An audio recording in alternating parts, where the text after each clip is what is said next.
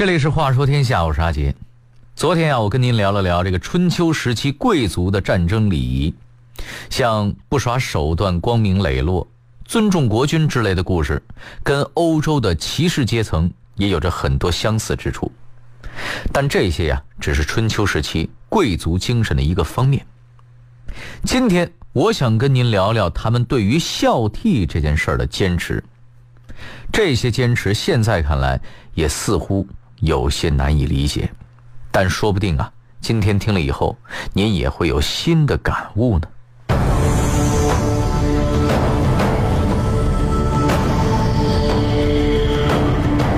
当被继母陷害，被父亲误解，儿子为何不为自己申冤？当老婆被拐，皇位被夺，默认承受一切的前太子，为何会引来杀身之祸？同父异母的兄弟之间，又因为什么而双双赴死？话说天下，阿杰跟你聊聊春秋贵族的孝悌准则。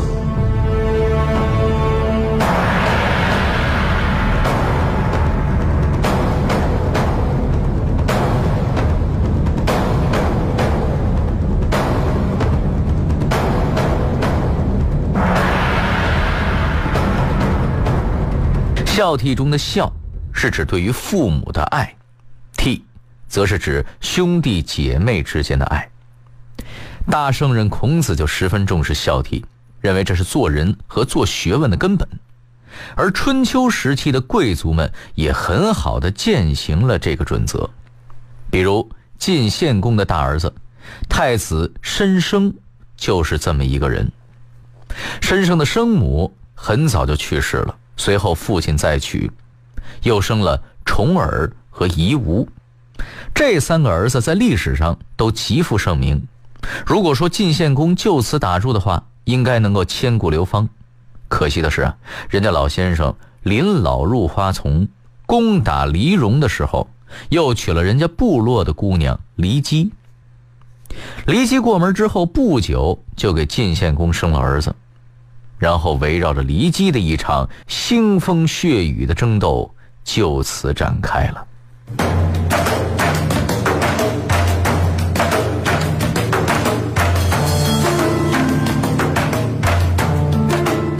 原来啊，骊姬如果想要儿子继承国君之位，第一个要除掉的就是太子申生。因此，骊姬开始想方设法的陷害申生。晋献公二十一年。骊姬等来了一个绝好的机会，他把申生叫到跟前儿，跟他说：“晋献公前些日子梦到了你过世的生母齐姜了，因此打算派申生去母亲坟前祭拜，然后再把祭祀用的肉带回来给晋献公。古人祭祀啊，有一个习俗，祭祀完的肉可以吃，叫做做肉。”申生闻言，马上动身。在祭拜完母亲、打理好一切之后，就带着做肉马不停蹄地赶了回来。不巧的是啊，晋献公此时刚好外出打猎，不在宫中。这时骊姬看准了机会，对申生说：“要不你先把肉放下，等君上回来了，我再吩咐人做给他吃。”于是申生没有多想，就把肉交给了骊姬。申生宅心仁厚啊。却不知早已不知不觉地落入了别人的圈套之中。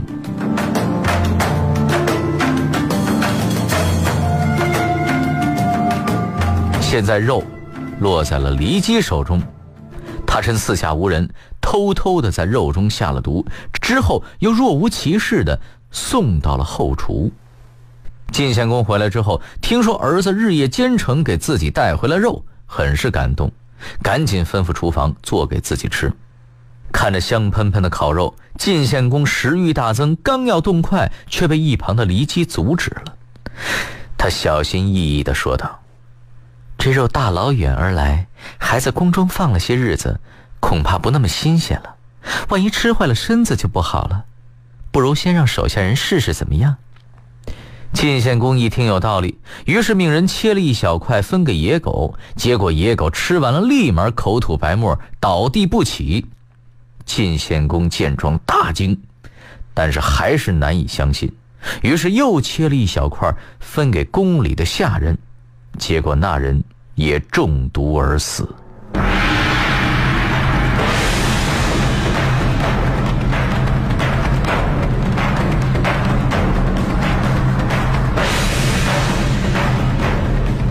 骊姬一心要置申生于死地，那么面对骊姬的陷害，申生又是作何反应呢？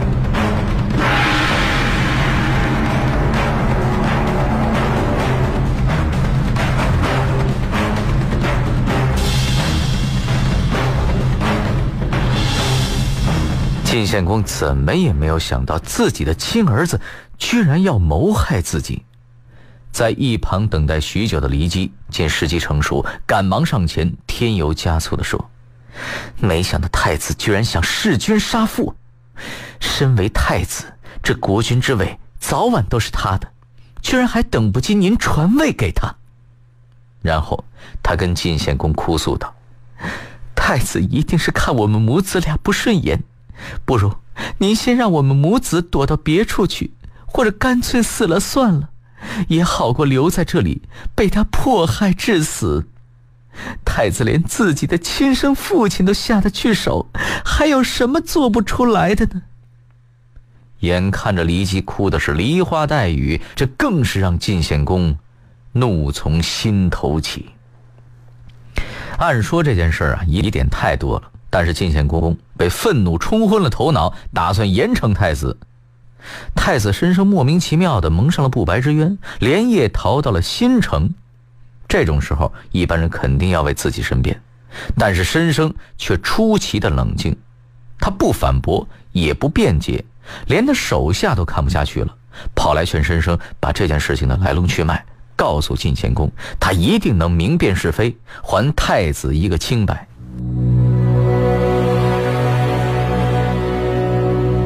深深摇摇头，轻轻地笑了一下，跟手下说了自己不辩解的原因。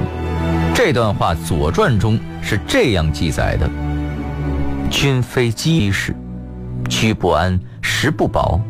我辞，鸡必有罪。君老矣，吾又不乐。”意思就是说呀，我父亲是真心爱着骊姬的，如果没有骊姬，他老人家肯定会吃不下、睡不着。我知道，如果我去向父亲揭穿骊姬的谎话，就算他再不愿意，碍于礼法，肯定也会治骊姬的罪。但是父亲老了，我不想他不开心。看到父亲终日郁郁寡欢，日渐消瘦，作为人子，我于心不忍。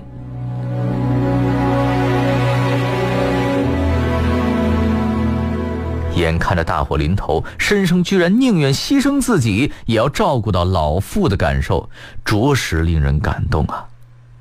但是，难道就没有别的办法了吗？手下人不甘心，随即又补充道：“太子就算不去申辩，也可以逃走啊，去别的国家躲一躲也行啊。”申生还是摇头说：“算了，天下之大，我又能逃到哪里去呢？再说……”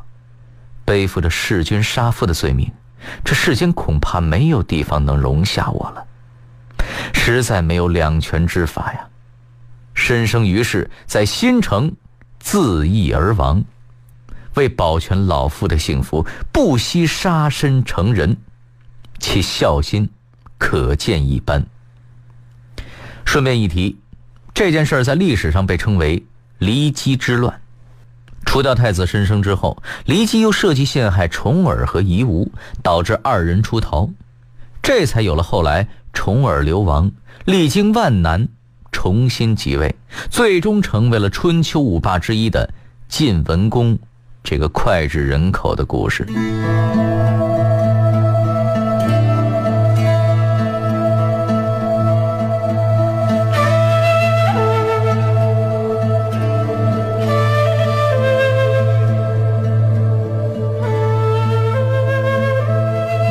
同样的情况也发生在鲁国。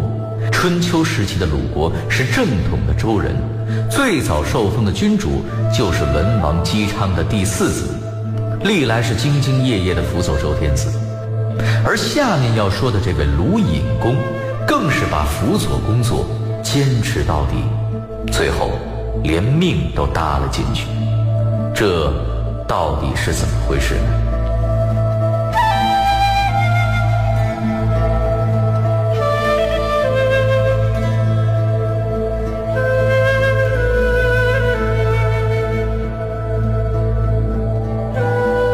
鲁隐公，单名一个西字，为了您听着方便，下面咱们统称他为鲁西。不知道您还记不记得初中语文课本里有一篇叫做《曹刿论战》的文章，开头是“十年春，齐师伐我，公将战，曹刿请见”。这篇文章原载于春秋时期左丘明所作的《左传》。这部书的起始年代就是从鲁隐公元年开始的。当然了，在春秋那个战乱不断的时期，相比春秋五霸那几位来说，鲁西的名气那是小多了。但是论忍术，春秋时期能跟他比的忍者就没几个了。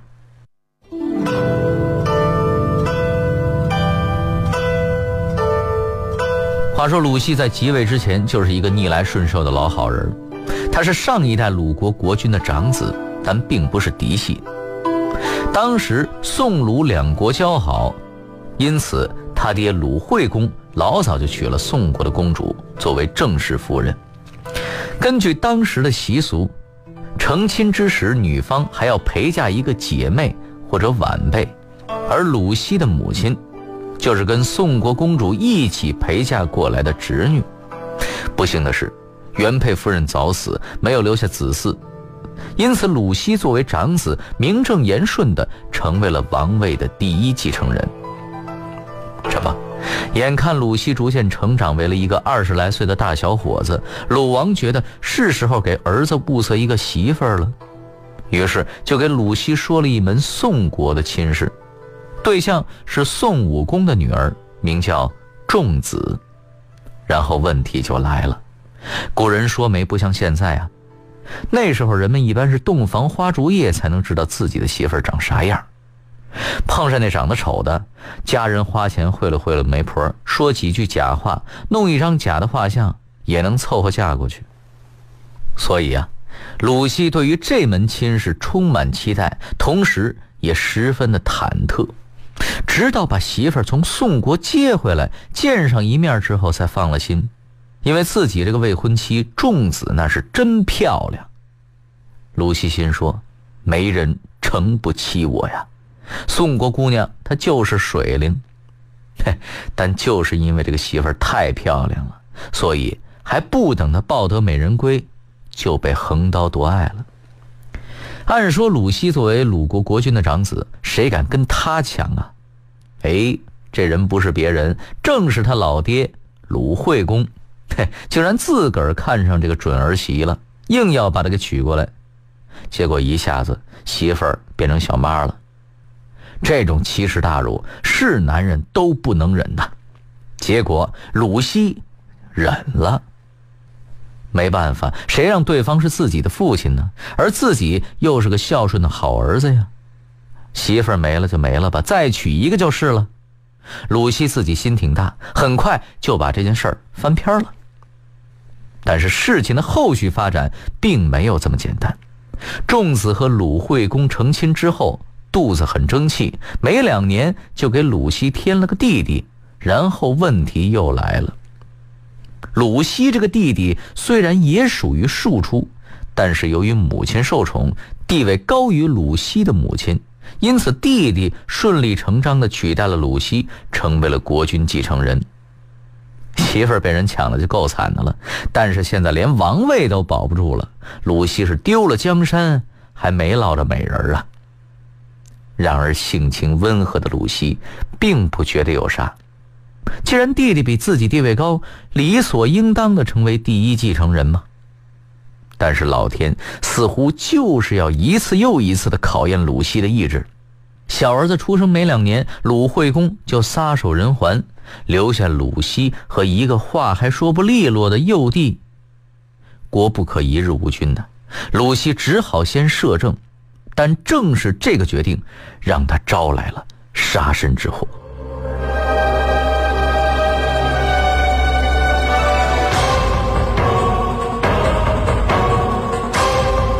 鲁西原来啊是这么打算的。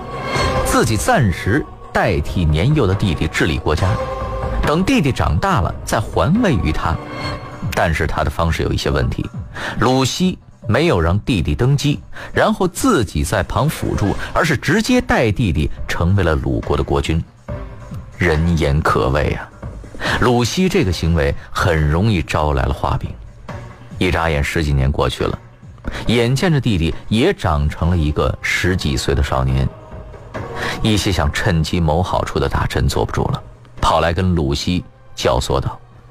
太子现在年幼，何不趁机杀掉他，好独享江山呢？您立我为相，我帮您杀掉他，怎么样？鲁西一听大怒：“你这是说的什么话？我现在只是暂代国君一职，等弟弟长大了，还要还位于他呢。”这人一听，得这死心眼是说不通了，但是自己的意图又已经暴露了，万一这事儿让太子知道了，下场……那可想而知啊，必须先下手为强。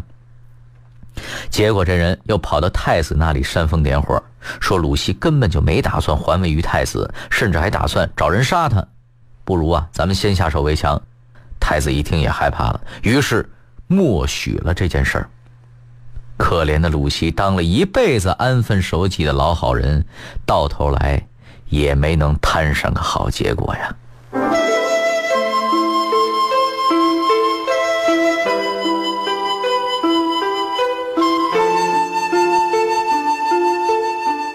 春秋时期，像这种夺人之妻的乱伦戏码还很多。同样的事情也发生在了魏国。这次的主角是魏宣公和他的两个儿子。不过，相比鲁西和弟弟手足相残，下面这个故事的兄弟俩就不太一样。哪儿不一样呢？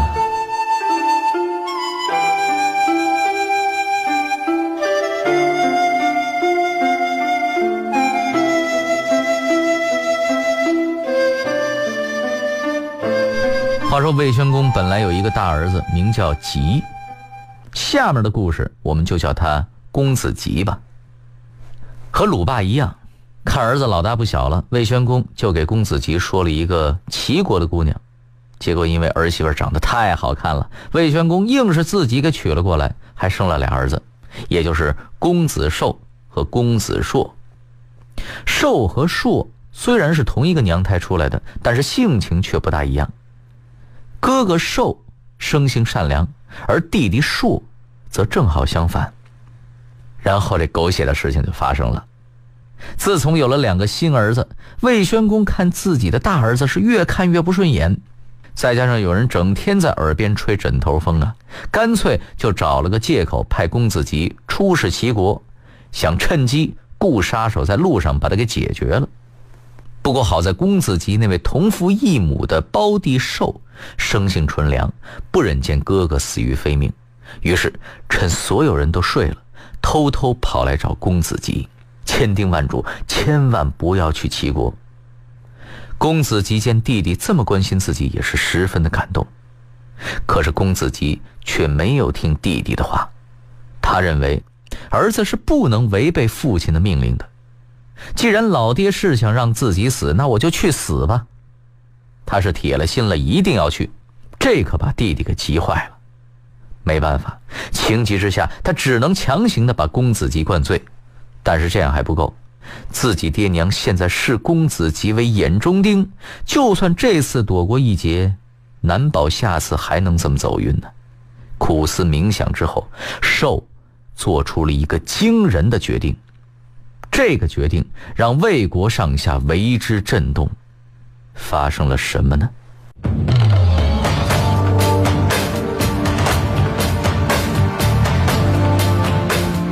第二天，寿竟然趁哥哥宿醉没醒，自己偷偷挂上了哥哥的旌旗，自个儿驱车前往齐国去了。结果自然是在路上被事先埋伏的杀手给杀害了。等公子吉发现赶到，已经为时太晚。眼见弟弟为救自己而死，公子吉悲痛万分。他认为都是因为自己才害弟弟无辜惨死，因此他跪在地上请求杀手也杀死自己。兄弟二人为了孝义，相继赴死，令人唏嘘不已啊！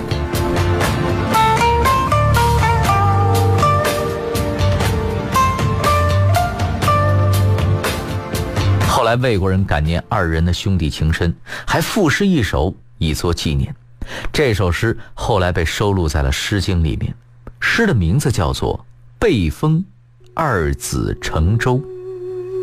诗曰：“二子乘舟，泛泛其景；故言思子，忠心洋洋。二子乘舟，泛泛其事；故言思子，不暇有害。”意思是啊，你俩乘船走了。船儿飘飘远去，多么思念你啊！心中恋意难除。你俩乘船走了，船影渐远渐没，多么思念你呀！切莫遭遇灾祸。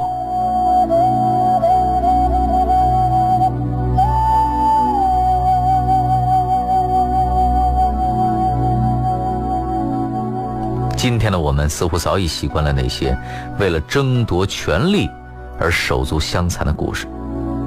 唐代的玄武门之变，清朝的九子夺嫡，哪个不是踏着自己亲兄弟的尸体登上了王位啊？这些故事也是热播影视剧最喜欢的题材。但是在春秋这样的大时代里，像这样可以不顾性命的兄弟情、父子情，随处可见。感人至深。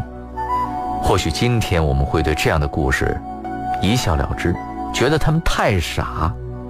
但是，那些广受欢迎的权力斗争、尔虞我诈的所谓的聪明故事，又有多少是我们乐意向后代们启齿的呢？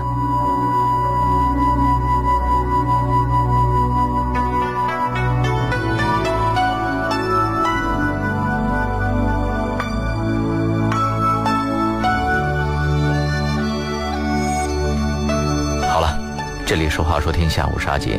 明晚十点，我将继续跟您聊聊春秋时期的贵族精神。最后，我代表节目编辑程蕊民、程涵，感谢您的收听。接下来，请您继续欣赏北京文艺广播的精彩节目。